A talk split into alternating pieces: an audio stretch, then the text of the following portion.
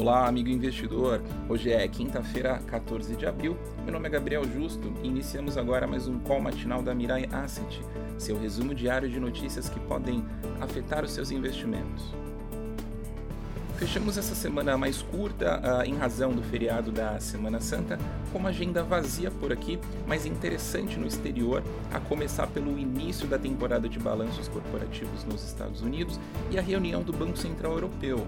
Nesta reunião, a expectativa é de que seja anunciado uma nova estratégia em razão das decisões e, e apontamentos indicados por Christine Lagarde no início do ciclo de juros. De acordo com a visão de muitos, isso deve acontecer entre o terceiro e quarto trimestre deste ano. Nos Estados Unidos, além de vários balanços, sai o resultado de vendas de março relacionado a varejo, importante indicador de atividade econômica. Outro indicador importante é o índice de confiança do consumidor da Universidade de Michigan, também um vetor de atividade para os mercados.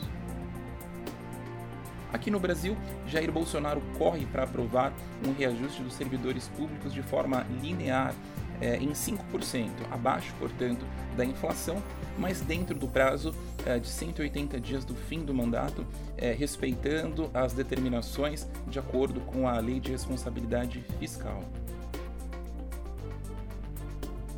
Referente à guerra na Ucrânia, um tema meio que levado em banho-maria por esses dias, a não ser pelas denúncias de atrocidades do governo russo. Uh, e outro fato relevante é o anúncio da Finlândia e talvez uh, que Suécia ingressem dentro da estrutura da OTAN.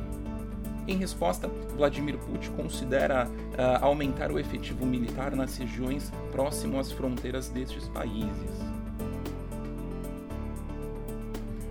Na zona do euro, a expectativa nas decisões do Banco Central Europeu é que nada de fato seja anunciado por agora, mas apenas sinais que o mercado irá decifrar. Talvez é, mais iniciativas fiquem para a reunião que ocorre em junho. O mercado prevê ajustes uh, neste ano de 60 pontos básicos, lembrando que a taxa se encontra atualmente estacionada em menos 0,5%. Nos Estados Unidos, as vendas de varejo devem crescer 0,6% em maio.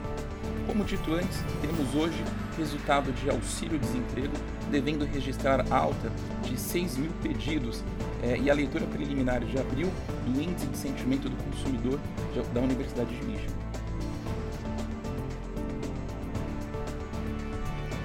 Indo às bolsas, Dow Jones uh, fechou no dia de ontem subindo em 1,01, Nasdaq subindo é, 2,03, S&P subindo é, 1,2 e o Ibovespa é, apresentando alta de 0,55 a 116.782 mil pontos.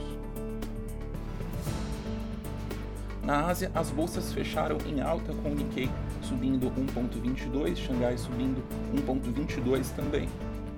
E na Europa abriram com aberturas fracas, com Londres recuando 0,01, Alemanha subindo 0,34 e França subindo 0,50. Nos Estados Unidos, os futuros da Bolsa de Valores abriram fracos, com Dow Jones subindo 0,15, S&P recuando 0,05 e Nasdaq também recuando 0,02. O Ibovespa Futuro abre recuando 0,30 a 118.620 pontos. O dólar abrindo, é, subindo 0,21%, cotado a R$ 4,70. O, w, o petróleo WTI recuando 0,43, a, cotado em 103,72 dólares o barril. O petróleo Brent recuando 1,16 a 107,13 o barril do petróleo. O minério de ferro no porto de Qingdao subindo 1,22%, cotado a R$ 140,78 a tonelada. E essas foram as notícias de hoje. Ficamos por aqui. Desejamos um excelente feriado. Muitíssimo obrigado.